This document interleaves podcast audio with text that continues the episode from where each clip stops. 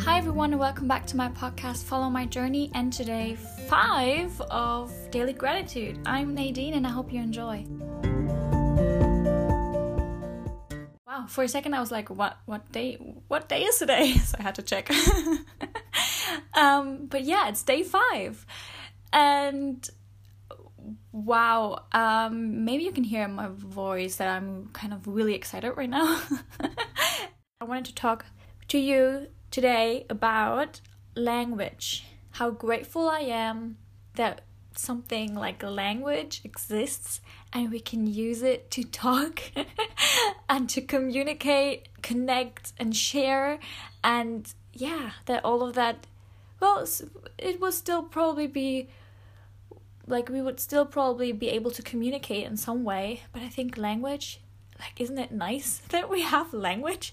And it's even more mind blowing when you realize that there's so many different languages out there and that we can learn different languages and then communicate with people who don't speak the same language that we learned in the first place. And i think ah this is so insane. I love this. When you really think about that for for a while and you realize you realize that.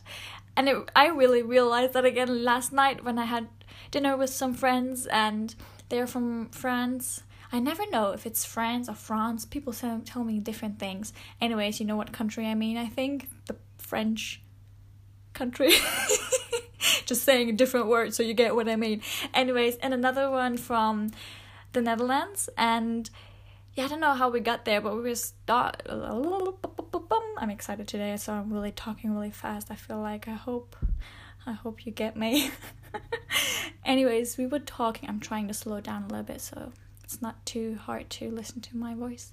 Anyways, we were. Anyways, and then she just goes off. no, okay, calm down. I think it's all good. so we were talking about language, languages, like because we all, of course, had different mother languages French, Dutch, and me, German. And we realized how similar some languages are. And yeah, I think, but for the first time, I really realized how similar Dutch and German are. She had a book in Dutch, and when I was looking through the words, there were so many words that made sense for me. And for example, one word, and I just realized that it's even kind of the same in English, so that's insane. It was the German word Transportkosten, or maybe I should start with the English one. It's well, yeah, transport costs.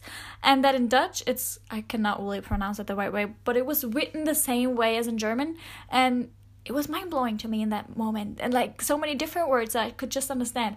And yeah, when I come back to my thought in the beginning that so many different languages, some are so similar, and that we, I think the most important thing I'm grateful for is that we can learn different languages and then understand people who speak different languages. I think this is just, I'm so grateful for that. I'm so grateful for, yeah, the education that I got when I was a, at school being able to learn that different language and realizing that I want to learn more languages that I can be able, able to communicate with yeah people who maybe not understand English or speak English or German.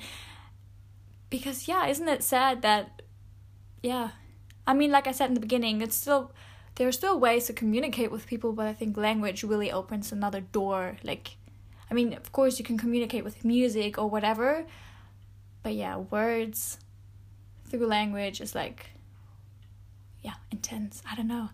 And i realized that again this morning or throughout my whole semester i did here that yeah or like when i with a friend and she's from here so when i just listened to her speak in english and i just realized that i understand it and that i'm communicating with her in a different language, or even right now, well, yeah, right now I'm talking English as well.